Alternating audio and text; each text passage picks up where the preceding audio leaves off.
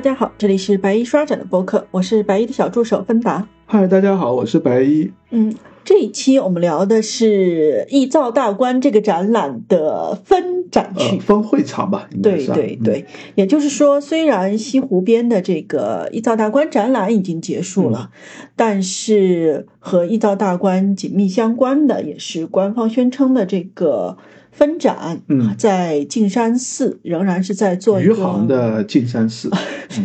仍然是在做一个展览，是十一月二十号才结束。那我跟白衣也想介绍一下，因为这个展览的呃主题和内容也都是比较特殊的，或者说国内不太能够见到的一个。嗯，这个展览叫“淡然世界宽”，宋元明清的禅宗墨迹展。嗯，那。这个呢，一方面是，呃，之前在《易造大观》里面，就是呃展宋代书法的时候，也展到了这个。呃，张继之的楷书《华严经》，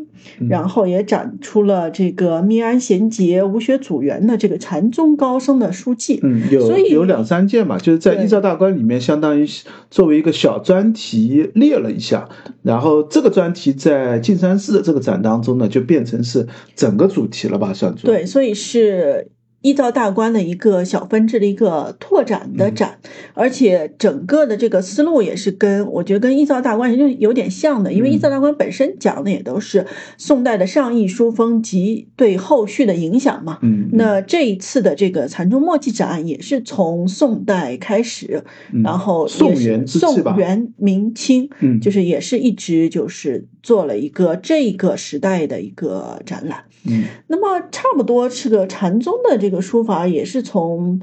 宋代或者说宋元之际才开始发展起来的吗？可以这么说吗？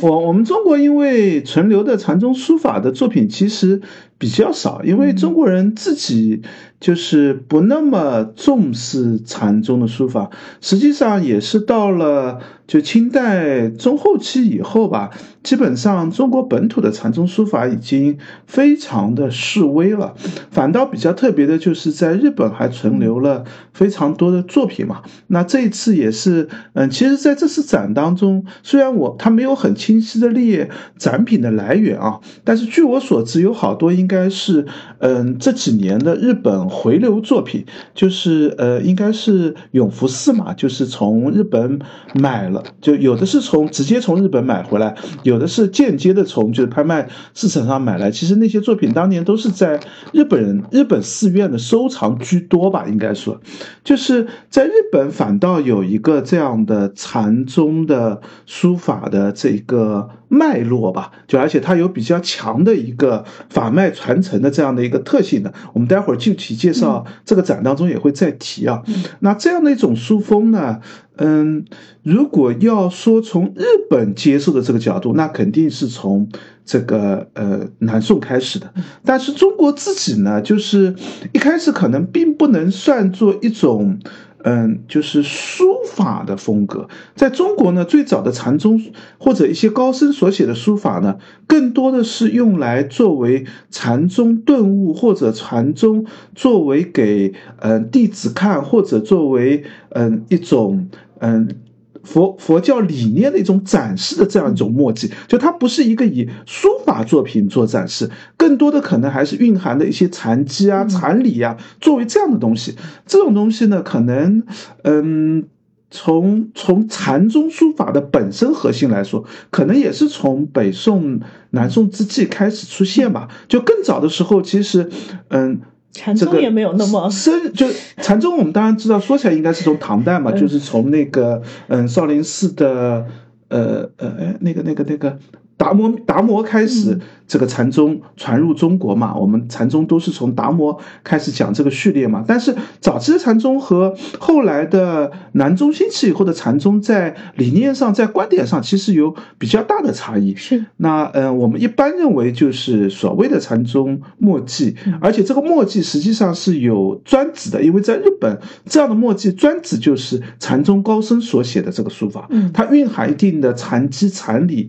而且比较多的跟茶道。啊，就是嗯禅宗的一些这个悬挂啊，就就这个关联在一起，它才称之为墨迹。但这些概念呢，在中国其实嗯嗯之前是没有这个啊没有那么这样的说法的。就是第一个，中国以前如果你找一个明清时候的人跟他说禅宗书法，他可能也会迷糊一下。你跟他说高僧书法，他可能还理解是什么概念。你跟他说禅宗书法，他。觉得为什么要分一个这样出来呢？那墨迹它可能指的就是更普通话的一个书法作品，这样就中国人以前是没有这样的一个说法，所以这个词这个展其实也用的更多的是日本书道的一些观点和概念来讲。那也其实呃，我觉得也是和这个呃一朝大观这个展一样嘛，它讲的其实是一个书法的影响扩散这样的一个效应。那这次展的重点就放在了中。中日书法的这个影响扩散当中嘛，嗯，呃，那其实从展名来看，就是淡然世界宽嘛。那淡然本身就是一个呃平静或者说是淡，就是虽然它这个字不太好念，但是更我我们可能会用那个浓淡的淡，就是淡然的这样一个心态，所以。整个的禅宗意味还是很明显，是是是，就这个曲意曲意也是取的是禅宗的这样的一些对，然后也是放在径山寺的这样一个，其实是蛮有历史渊源的一个，嗯呃。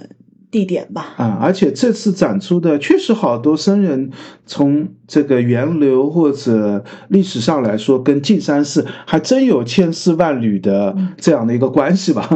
对对对。那么关于径山寺，也是当年这个五山十刹第一位的，嗯，它的一个历史地位以及它与日本各个呃禅宗流派查到的渊源，这个我们之前在第三十期的时候有具体聊过，嗯，那这里就不展开了，大家有兴趣的。话可以回听一下第三十期。嗯，那这一次我们主要还是集中在这个展览的相关背景和内容上，因为呃，禅宗墨迹这个主题确实也 好像没有在其他地方，大概就或者说在中国的其他地方出现过。之前大概就是在二零。去年吧，好像二零二二年，嗯，灵隐的永福寺，嗯，这个做过一次这个禅宗书法的展。其实应该展品和这一次有比较大的重叠，但是那次我没有看到，就是我没有关注，好像也不是特别热门。对对对，就是呃，应该那次展的就是永福寺这两年收进来的一些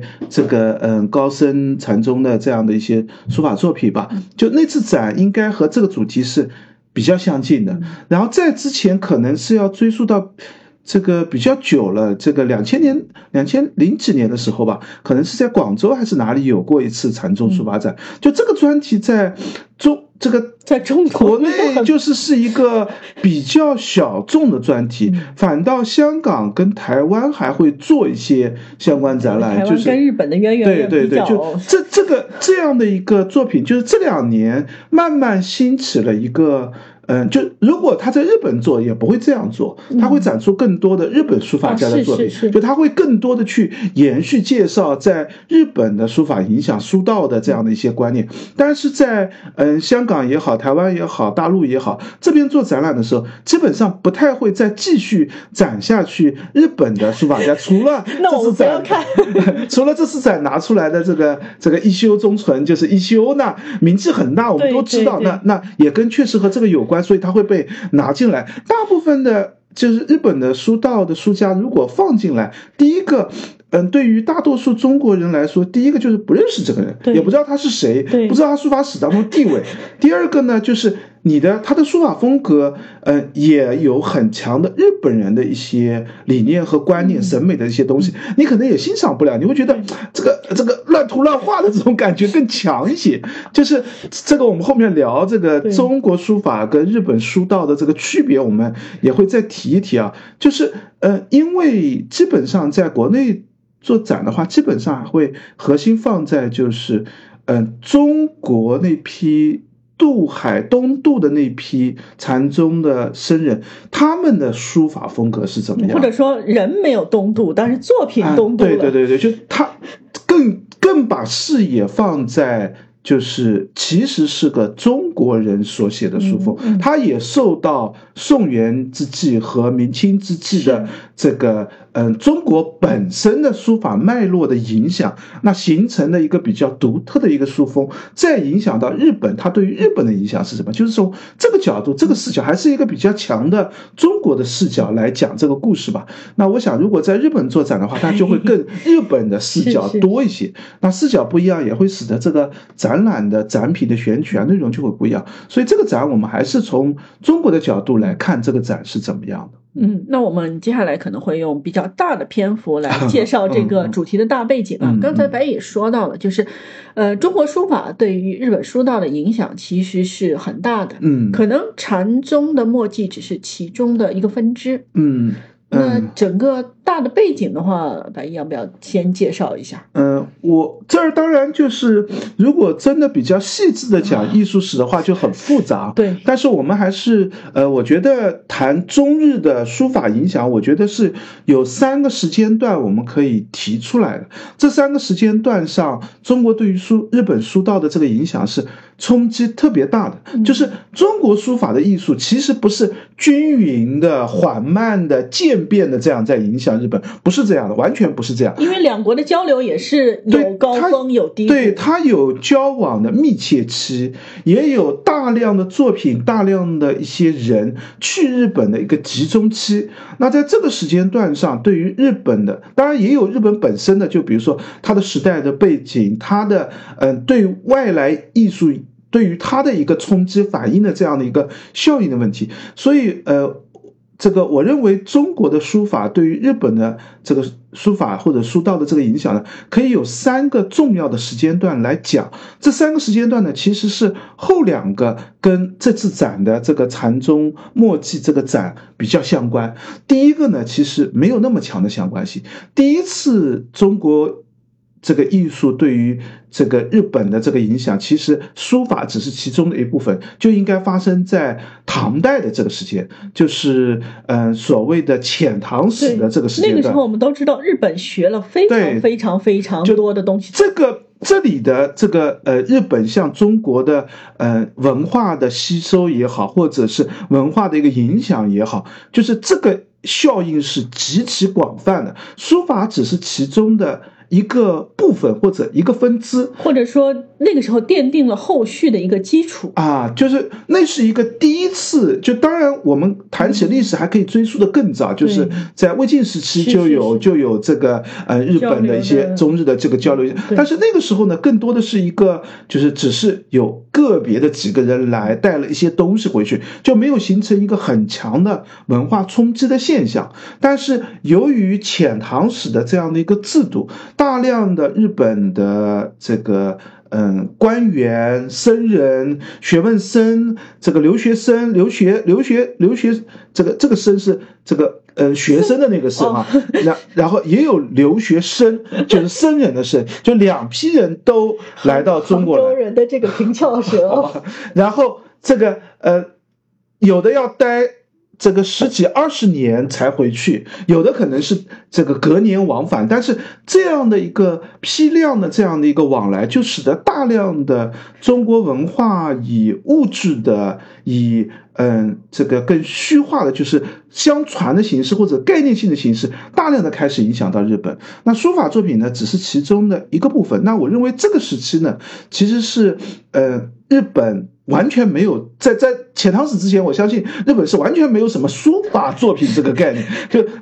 写字就是写字而已嘛，就是能写字就很不错了。那第一次的这个冲击影响呢，我觉得其实是日本向中国模仿学习的这个时期，就是我们看到在书法上，嗯，第一个嗯典型的特征就是有大量的中国的书法作品也好，拓片也好。这个嗯，以传入的形式进入到日本。现在日本还保存了比较多的这样的书法作品啊，蛮有趣的。就是因为嗯，日本有一个非常重要的一批收藏，就是正仓院的收藏，是当年的光明皇这个嗯这个皇后这个供奉的一批东西嘛。那光明皇后在供奉的时候，里面其实是有一个这个嗯这个献物账的，就是国家献物账，就是把供奉的这个东西做了一个清单的形式。在这个清单里面就提到，里面有王羲之的书法二十卷，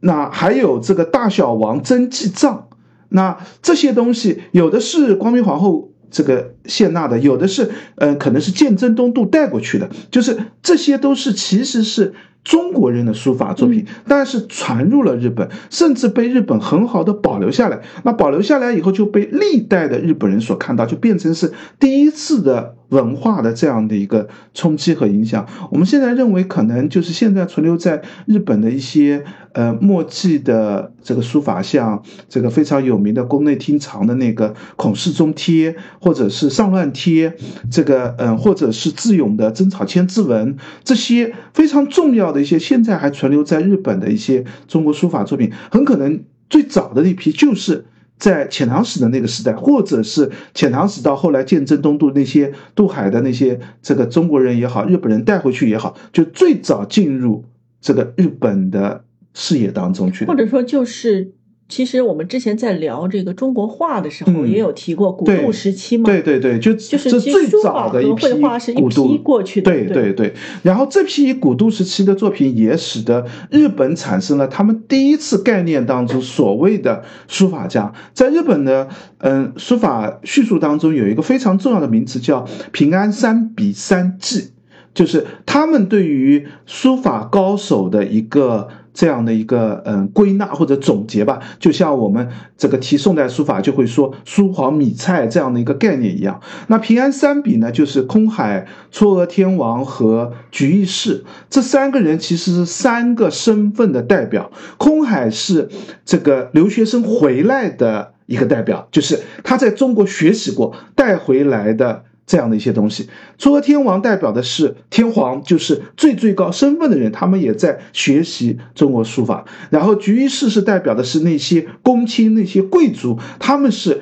这个最水平最高的那个学习中国书法。他们这些人其实是非常强的一些，就是深受中国文化。这个浸润本身也很富有这个书法能力或者艺术的欣赏能力，所以他们的书法就特别接近于，就是其实我觉得这个呃，我也看到过一些。这个空海的作品，或者是有展这个平安三笔的一些作品，虽然在日本数量也确实很少，但是展出来作品，如果你不特别说这是一个日本人，你你甚至会觉得就是一个唐代的书法作品的这个风格面貌的样子，就是他有很强的学习中国书法的这个面貌。到了后来就不一样，但是到了平安三季时期，就是小野道风、藤原佐理和藤原行成的那个时期，他们这三个人看看姓名就知道，还是公卿贵。贵族，但是他们的书法已经开始出现了所谓的和风，这个和就指的是大和民族，其实就是日本嘛。可以理解成脱离了中国的审美框架。嗯，就是也不能算完全脱离，对，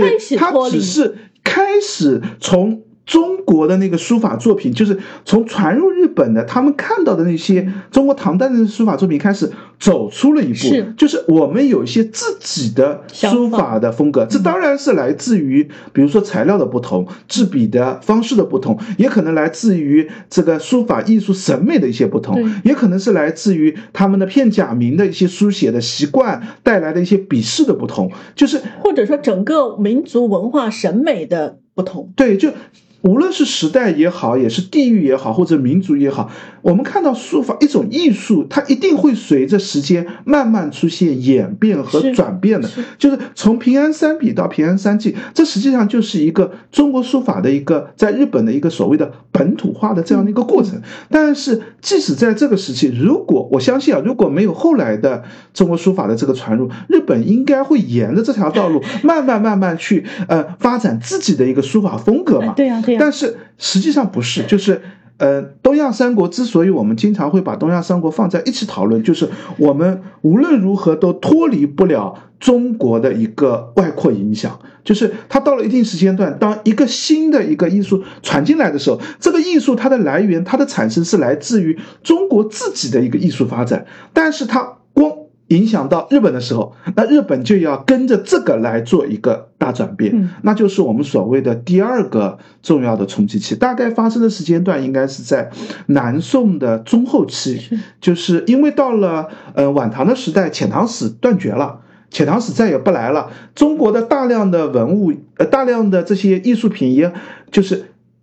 不像遣唐使那个时代大量的开始进入日本了。那日本就延续着之前的这个这个这样的一个脉络在发展的过程当中，但是到了南唐南宋的后期的时候，突然之间中日的交流又开始贸易频繁起来了。这个时候呢，不是以官方的这个交流外交的形式，而是以民间的往来，这个僧人的这个嗯渡海过去到中国去求学，到了。嗯，南宋末期也开始出现一些南宋的一些僧人或者一些南宋人渡海去日本，就逃离战乱去日本，那就带来一个宋代书法艺术对于这个日本的书法的影响。对，这个时期也是我认为是这个展当中非常重要的一个嗯主题的部分，所以这个部分我们要好好的来讲讲。这个部分在日本呢，其实有一个专门的形容词的，他认认为是这个所谓的禅宗样，嗯，就是因为南都是宋禅宗吗？呃在这个时代，就是僧人来渡海来学习，这时候，嗯，佛教的禅宗已经大兴了，啊特别是他们来这个渡海来中国学，这个来拜访的，基本上就是五三十刹的那些禅宗的寺院，嗯因为当时南宋就是到了宁宗朝的时候，就是制定了一个官方寺院的一个等级，就是五三十刹。这五三十刹全部都是禅宗的寺院。那这个，因为中国有这样的制度嘛，嗯那日本人来学，僧人来学，第一个学习的就是啊禅，因为他们之前空海也好。那些唐代的这个遣唐这个这个僧人传回来的，大部分都是律宗啊，或者是早期的这个对这样的一些宗派寺院。等他们南宋再跟中国交往的时候，突然发现啊，你们已经不玩之前我们在玩的那些，你们在新的一个这个这个这个宗教流派，然后又觉得这个宗教流派学问很高深，这个义理一套一套，这个讲解内容非常丰富，一下子就这个打破了他们固有的一些这个这个佛教传承的一些体系，所以大量的僧人就是日本的僧人就从这个时候就开始渡海来求学，这个主要学的都是禅宗。所以径山寺也是非常径山寺有在当时基本上他们五三十刹都是要一个一个拜过来的，对就是他们这些学问生，南宋时候来的这些学问生，基本上都是这个五三十刹，基本上都会基本走遍，至少五三都要去到。哦然后，如果这个受到这个嗯国内的主持或者一些高僧的这个赏识，他们就会拜在某个这个禅宗大师之下门下，对这个比较长的一个学习，甚至得到认可，会有一个所谓的认可的传承，就是我把我这个宗派认为你达到我这个宗派门徒的这样的一个这个等级了，你可以回国去宣扬、传达我的这个宗派理念。那比较重要的一些僧人，或者我们这次展当中，其实看到好多都是因为这样的原因带来这个影响日本的这样的一些这个书法作品或者这些重要的僧人。那另外还有一个呢，就是到了南宋末年的时候，因为战争的战乱的原因，有很多东渡去了日本的中国僧人。那这些僧人，他不但会。就刚才我们提到那些来求学的日本僧人回去的时候，也会带很多墨迹啊，很多书法作品回去。那从中国直接去日本的一些中国僧人，那更加会带更多的墨迹过去，甚至他到日本还可以继续写作，就创造这个或者影响作品的这样的一个产生。呃，那这里我们要稍微分一分脉络，在我认为，呃，以这次展来说，主要展的是两条主线，一条主线呢就是以呃。无准师范、圆耳变圆为主脉络的一条传承线，这条传承线其实跟径山寺就特别相关，对，那么这两位的故事，我们在三十期的时候更详细对对对的聊过。，都聊过这个这个，就是因为它跟径山寺非常就这就是径山寺之所以被这个日本僧人认为是祖庭，因为是临济祖庭，就是圆尔辩圆去了京都开的那个东福寺，东福寺后面就是日本临济宗的一个主题的脉络。那这个主题呢，就是来自于无准师范。这个径山寺的这样的一个传承的脉络，那这里面就有一条主线。在这次展当中，在我看来，有一件最特殊的作品，就是其他大部分都是僧人作品，只有一件不是僧人的作品，就是张继之的那件作品。张继之那件作品，其实就是因为无准师范和圆尔辩圆的这样的一个关系。因为圆尔辩圆回去的时候，呃，无准师范给了他。二十多件张继之的书法作品，嗯，当然张继之这时候在嗯中国本身也是书法地位非常高的一个这个书家，是。那另外一个呢，吴准师范本人也非常欣赏张继之的书法作品，他们两个人还有很强的一个互动性，这个因此就是相当于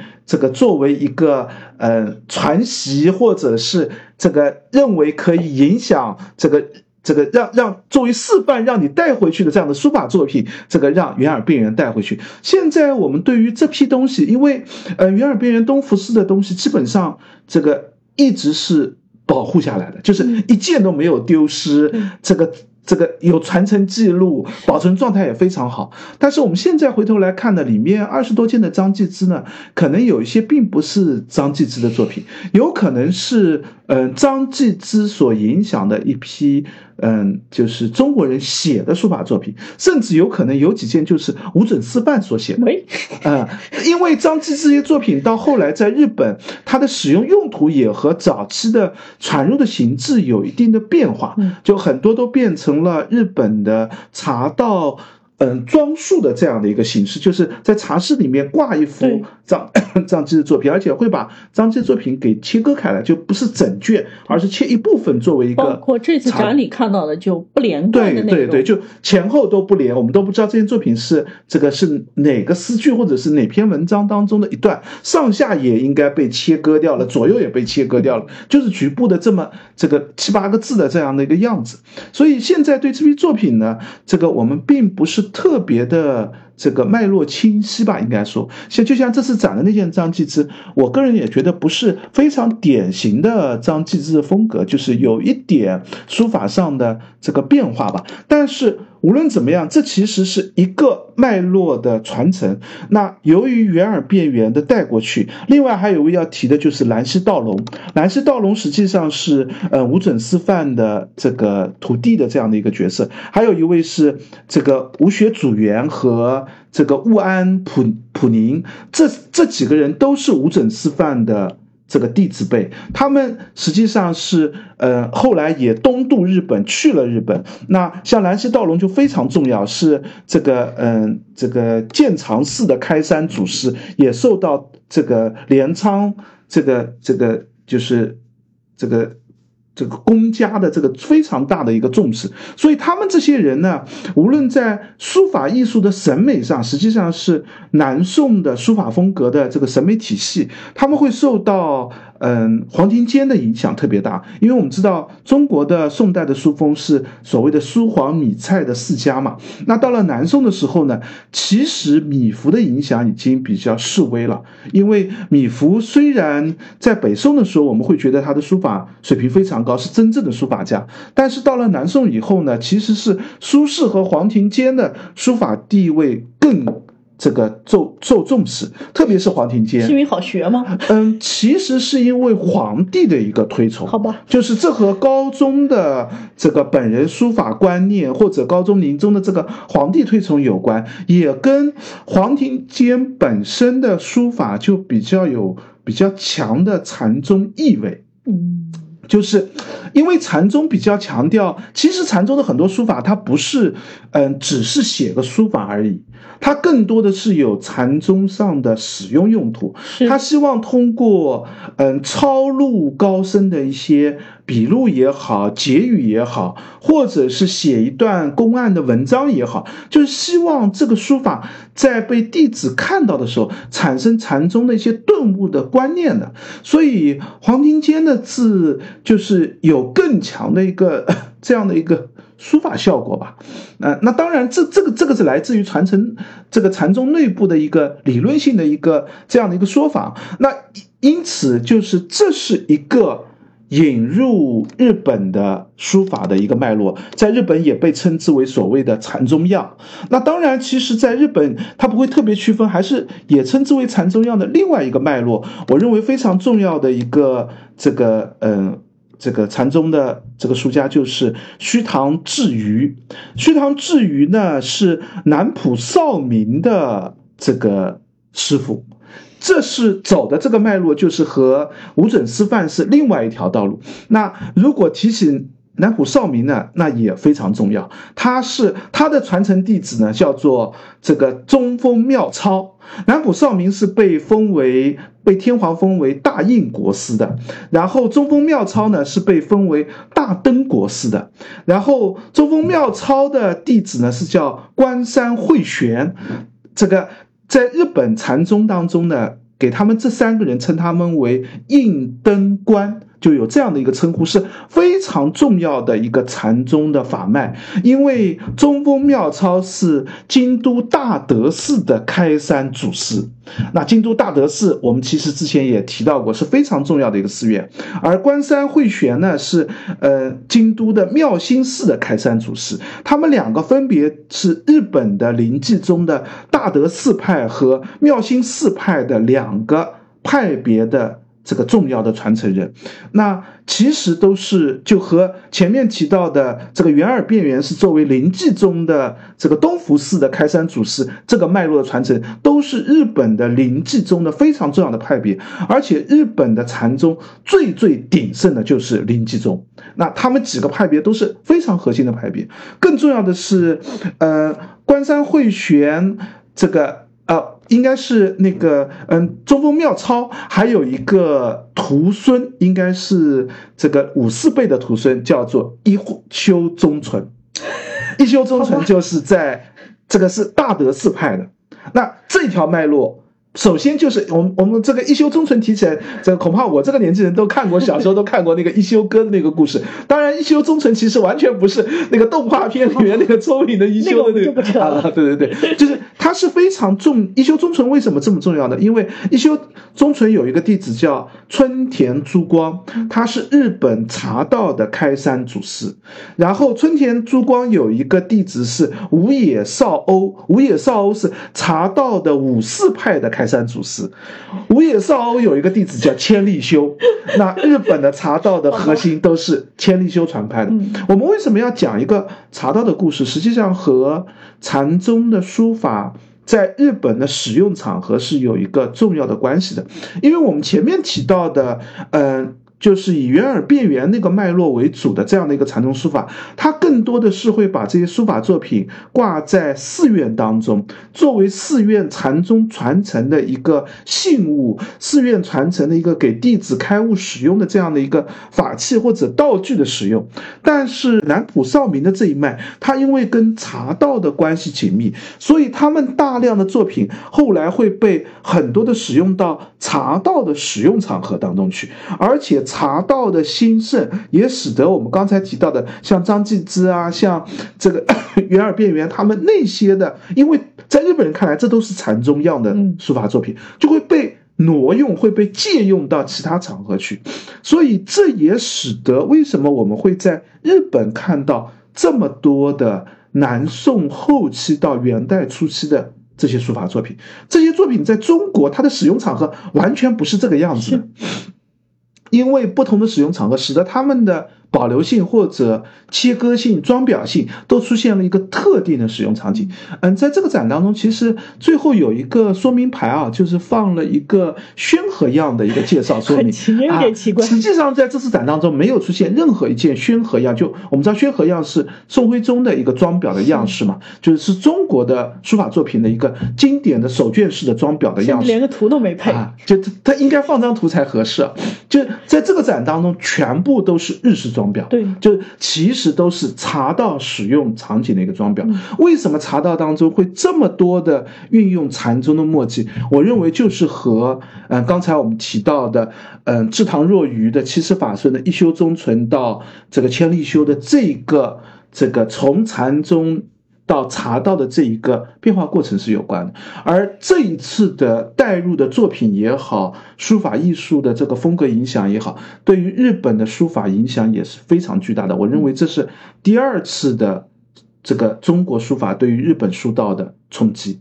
那第三次呢，发生在明清的。交易之际，那以一个典型的禅宗书法的宗派，就是黄檗宗的书法为主要的形式。黄檗宗，嗯，也是临济宗的这个非常重要的一个法脉，甚至就是临济宗的主题啊，因为是在福建福清的黄檗山，那黄檗祖师开开开山立派就是在那里，所以这支脉络呢，我们在中国就被称为黄檗宗。黄檗宗。在中国的临济宗或者禅宗当中，本身也是一个非常重要的一个脉络。但是更重要的是，呃，明清之际，嗯，有一个非常重要的黄檗宗的祖师就是隐元隆琦，他东渡去了日本，然后在京都，其实是在京都比较偏远的地方，就现在我们知道那个茶道很盛行的宇治。啊，对，在宇治开了一个。就叫黄檗山万福寺，就是把宇治的一座山称之为取名为黄檗山，感觉像分店啊。建的那个寺院就和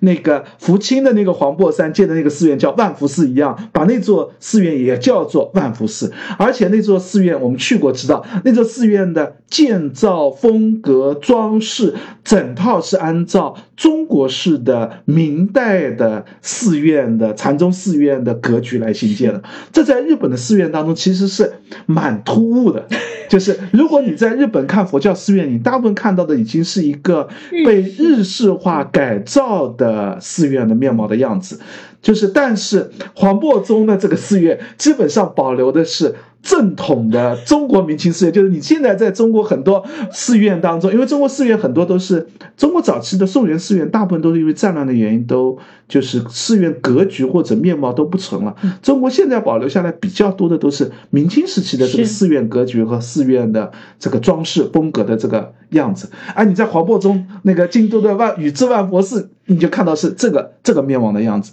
那因为引元隆琦的。这次东渡又带去了一批他们的书法作品，而中国的书法在从宋代到明清之际，中国的书法是发生了一个重大的转变。对，看过一照大观那个脉络的人应该也有印象。对，就是在宋代，我们是所谓的宋代的上意书风，我们看到的是个性嗯比较明显的，但是还是围绕。以中心人物的书家为代表的，像米芾就有米芾的一个风格。虽然学米芾的可能会和米芾不一样，但是我们看得出，哎，他的书法是学米芾的，或者是以米芾的这种风格为主主体脉络的。这个苏黄米蔡各自都有这样的一个书风的样子。但是到了明清之际呢，中国书法，特别是晚明的时候，中国书法就进入了一个非常特殊的时期，本身也是中国艺术理论的一个突破和推进，就是在晚明的时候。中国的书法更加的奔放，或者更加的个性强调，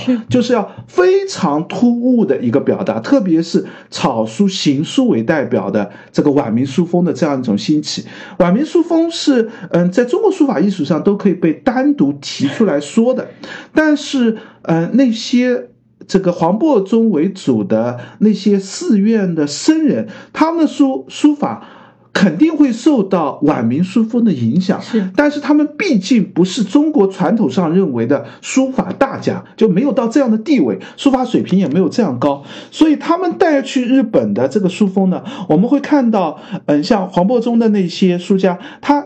以喜欢写行草书居多，但是相对来说呢，书法风格呢，没有像我们看到的黄道周啊，或者是这个，呃。这个这个王铎啊，就是那个傅山啊，那些著名的我们所熟知的黄道周呃，那个那个就是晚明的这个书法为和那个代表的这样的一些书风，水平要稍微低一些，但是有那个风格，那带来的是日本的一个新的。书法艺术的冲击，就他们从原来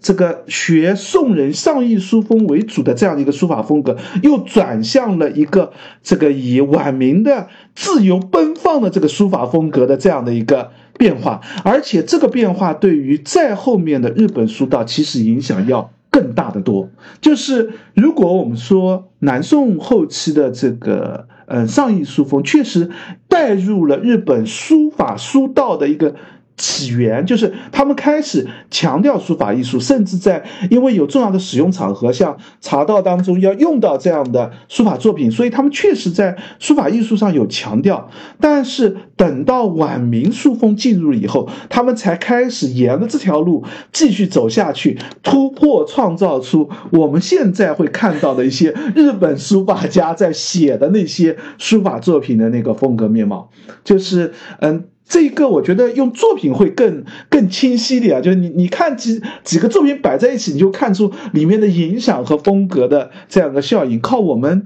这个说说似乎好像不那么不那么这个不不一定能够完全理解这个概念。那这次展当中，其实像黄檗中的这个书法展的作品是最多的，是嗯，从这个嗯尹元龙旗的。这个呃师傅吧，就是黄檗宗的。我们从主持的这个脉络来说，比永元龙连龙起早早一代的这个主持，就是费隐通融开始。费隐通融呃，因过因为来过径山寺当过主持，所以他跟径山寺的关联。相对比较密切，那尹元龙旗呢，实际上是没有来过径山寺的，但是因为他和他和那个飞影通融的这样的一个传承性，所以径山寺这一次也是以他这个脉络为主线来介绍的。那包括尹元龙旗的两个传法弟子，嗯，智飞如一和木安信涛，他们两个人实际上也都在这个日本有开山立派和书法艺术的传承，也包括木安信涛的再后一代的月山道宗啊，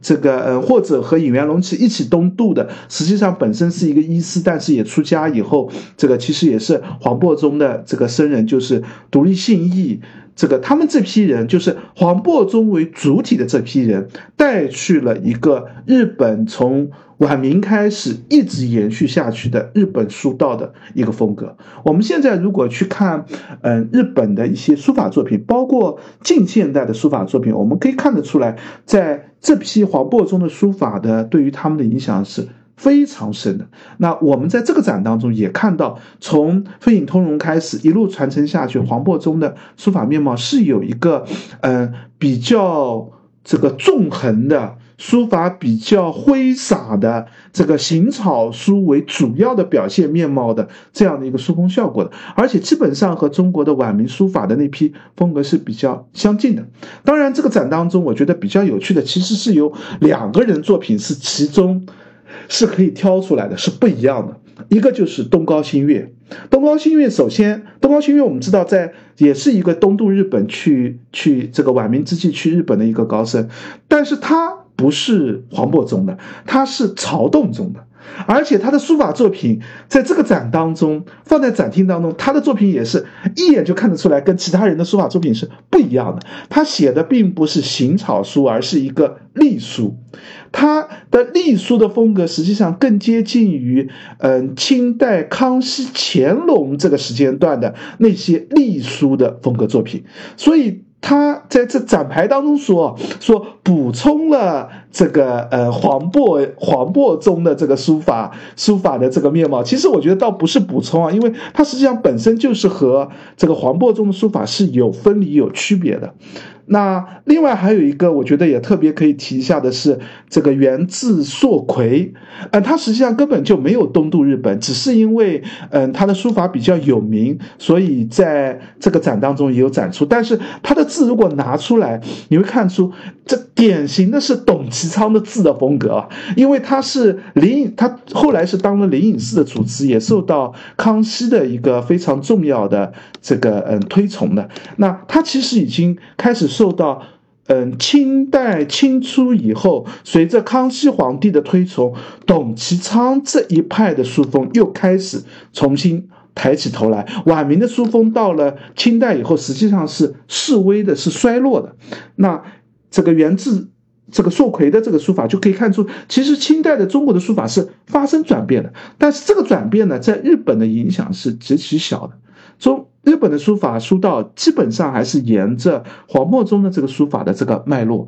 传承下去。那当然，这个展当中还有其他的一些啊，像这个元代的一三一零啊、天童延禧啊，这个会稽元元熙啊等等这些啊天啊天童西岩，就他们这些人呢，其实基本上都是元代的一些高僧。那他们的书法作品，在这个随着这个呃刚才我们提到的南宋的禅宗样的兴起，也在传入日本，引起了一些日本书法的一些灵习。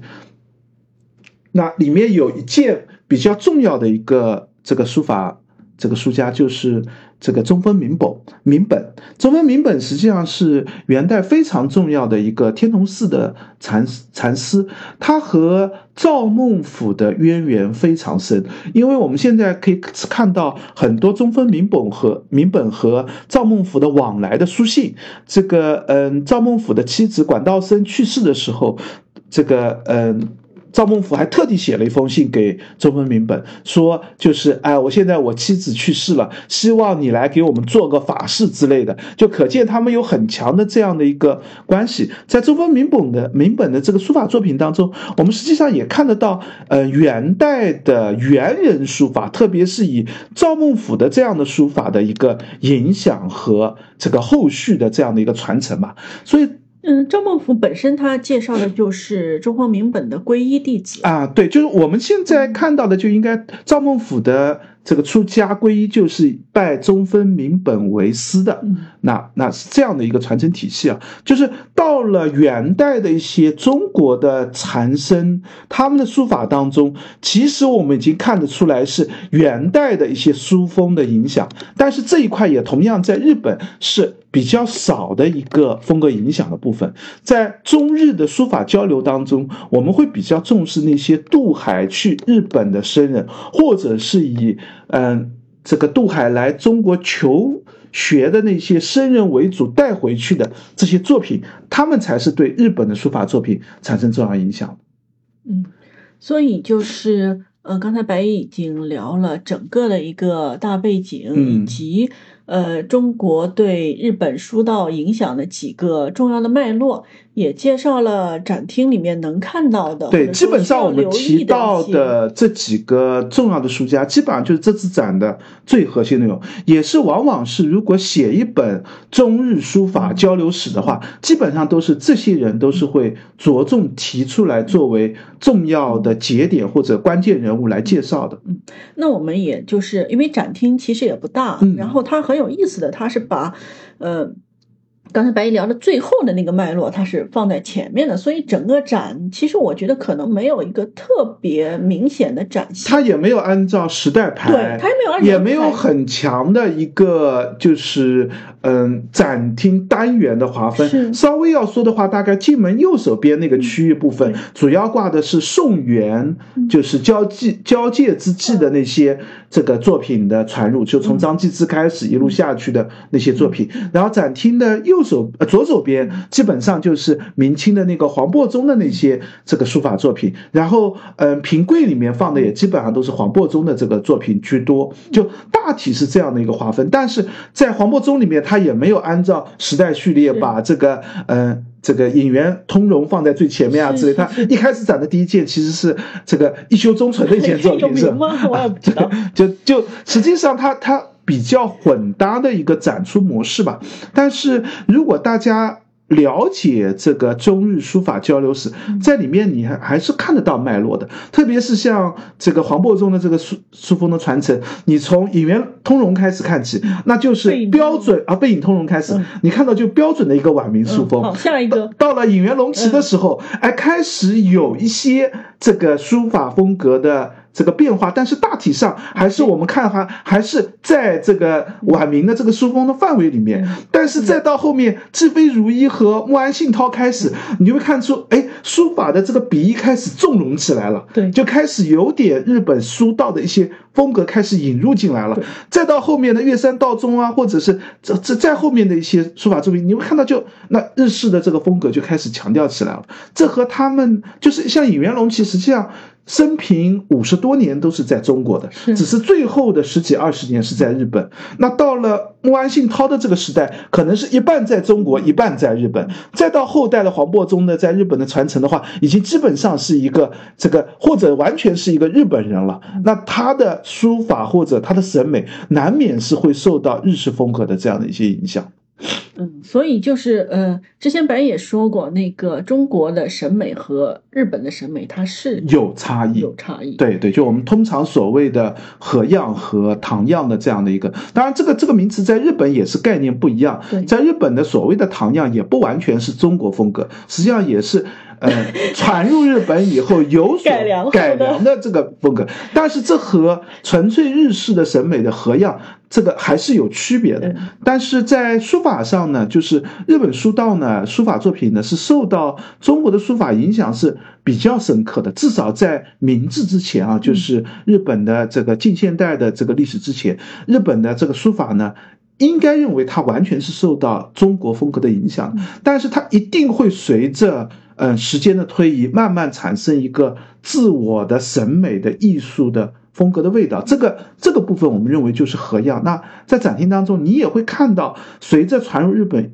这个时间越来越长，这些书法作品就会有一点点的艺术风格的这样的一个开始偏偏离中国的审美。对对，比如说画圈圈的那种，就是日本的书法呢，它。这个我认为应该是和中国人从小就是练书法，就是从点横笔捺一个一个啊，就是标准的楷书开始练起的。但是日本这个书家，我觉得他们有很多人恐怕都不一定很认真的练过楷书，直接就从行草书的入手开始写残样的风格，所以他们的笔划就更加的随意些，更加纵容一些，更偏符号化。对对对，就他们有很强，这和他们片假名的。书写也有关系，因为我们知道片假名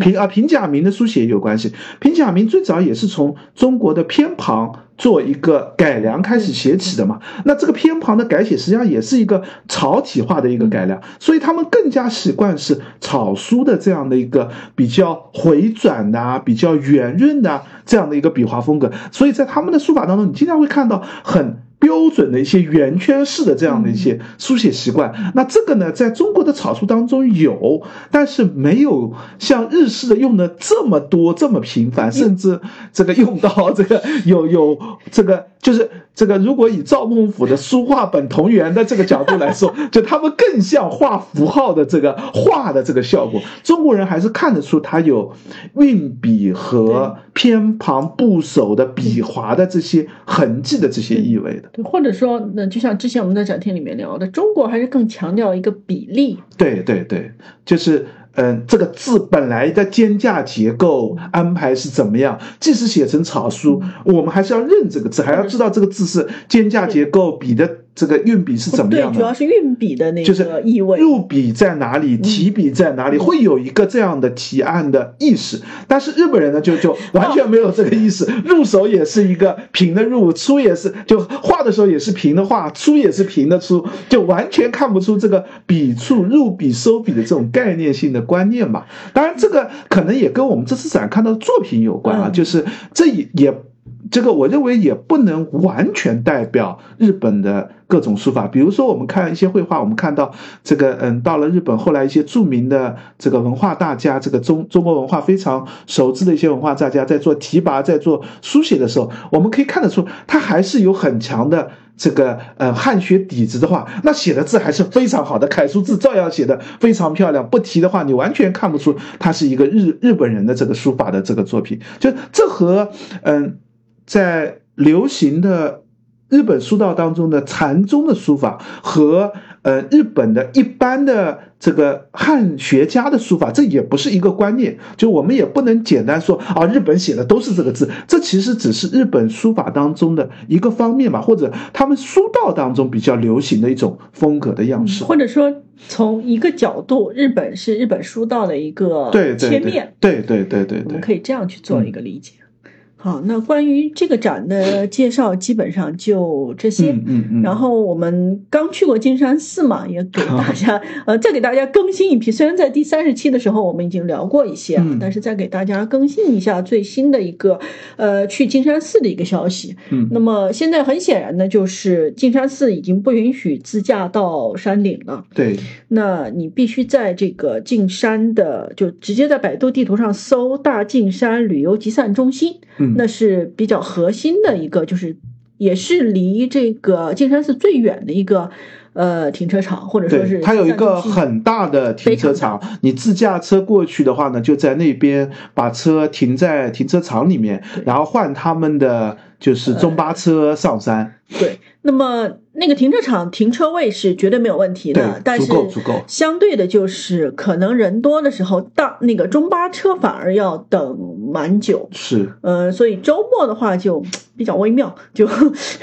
周末的话，我觉得还是停在那里比较合适吧，因为如果去的早的话，其实我是觉得都可以选择。那接下来我们聊下一个，就是你其实可以选择搜那个铜桥停车场，嗯，就是开到半山腰，也就是进山古道的入口，嗯，这样。样子你可以选择，如果你有兴趣的话，因为进山的风景还是不错的嘛，你可以选择步行上山，也可以在那边再换一个接驳车。那个接驳车据说是比较好等的，因为那边的停车场一共就只有七十多个停车位。对对对，如果你去的晚了，肯定是没有地方停的。就那边的最大问题是，可能你车开到那边，结果发现车停不上去，停不进去。对，当然他们其实会有一个那个嗯通告，就是如果上面停车位已经。满了，他会在比较早的时候路口就拦你，让你回去。哦，但是实际上这个是不那么确定的，因为你可能你开进去的时候还有停车位，等你开到了没停车位，那你又没地方停车就很麻烦。但是也有人说，就是附近的农家乐其实都是可以谈的，都可以谈，可以吃饭在他们这儿。也不用吃，就是单给钱也可以。然后有人说是二十块钱一次，但是这个我不不是特别确定啊。嗯，然后。呃，反正接驳车都是免费的，然后嗯，山路比较刺激，就是容易晕车的 朋友们可能要呃小心一下。那呃，如果不是自驾的话，很多人选择地铁坐到金星站，然后再打车过去，也也也差不多吧，还 OK，对。然后径山寺刚才那个展是在径山寺的朝音堂，嗯，那进径山就这个展本身是不收费的，但是进径山寺是，呃，要三十元的门票。嗯，那这里有一个 悲痛的我没有用到的省钱小秘诀，就是，呃，杭州的寺庙年卡是可以免费进入的，嗯，然后下半年买年卡只要二十块钱，就是你比他门票还便宜，对，当场买，当场就可以在支付宝上买。如果你是杭州人。人的话，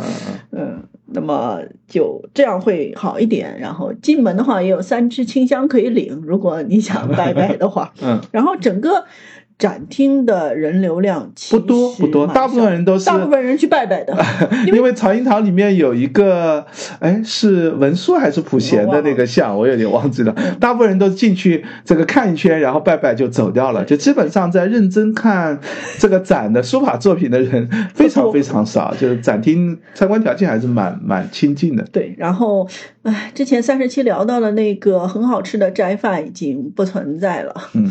对，然后嗯，外面的那个斋饭挺贵。现在有两个吃饭的地方嘛，一个是在寺外面，就是停车场出来，你直接往这个它的这个商商业区的那个方向走吧，就离开离开那个寺院的这个方向走，那边有一个就是斋素斋的一个这个嗯。大食堂啊，也不算大食堂吧，行吧，就反正没有里面素面的那个，那那个是可以点菜，就是有很有米饭可以吃，那价格是比较贵的。然后室内现在只有一个嗯吃斋面的一个素面对素面的一个地方了，那个素面嗯二十块钱上下吧。但是反正景区价吧，就就就这么个情况了。现在进山也比较热闹了，周末人还是非常多的。对，然后反而有人推荐，就是呃，进山脚下的农家乐，可能这个性价比还好一点。这个我我们自己倒是没去过，大家可以呃搜一下别人的推荐，看看有没有更好的选择。反正我觉得很尴尬，就 现在进山的那个已经不咋地了，但是。呃，山顶的那个凌霄阁，嗯，他们咖啡还行，咖啡还行。嗯，对，新开了一个咖啡，就是饮饮饮食的饮料的店，那个那个小店嘛，应该是，就有咖啡可以点，还不错，风景也不错。对，嗯。那么关于金山寺的话，大家有什么还想？问的也可以留言或者评论，嗯，也欢迎大家留言或者评论，告诉我们你们还想听哪个展览或者哪些古迹。也欢迎大家关注我们的微博和微信公众号，我们都叫博物馆刷展的白衣客。嗯，欢迎大家点赞、转发、关注三连。再见，拜拜。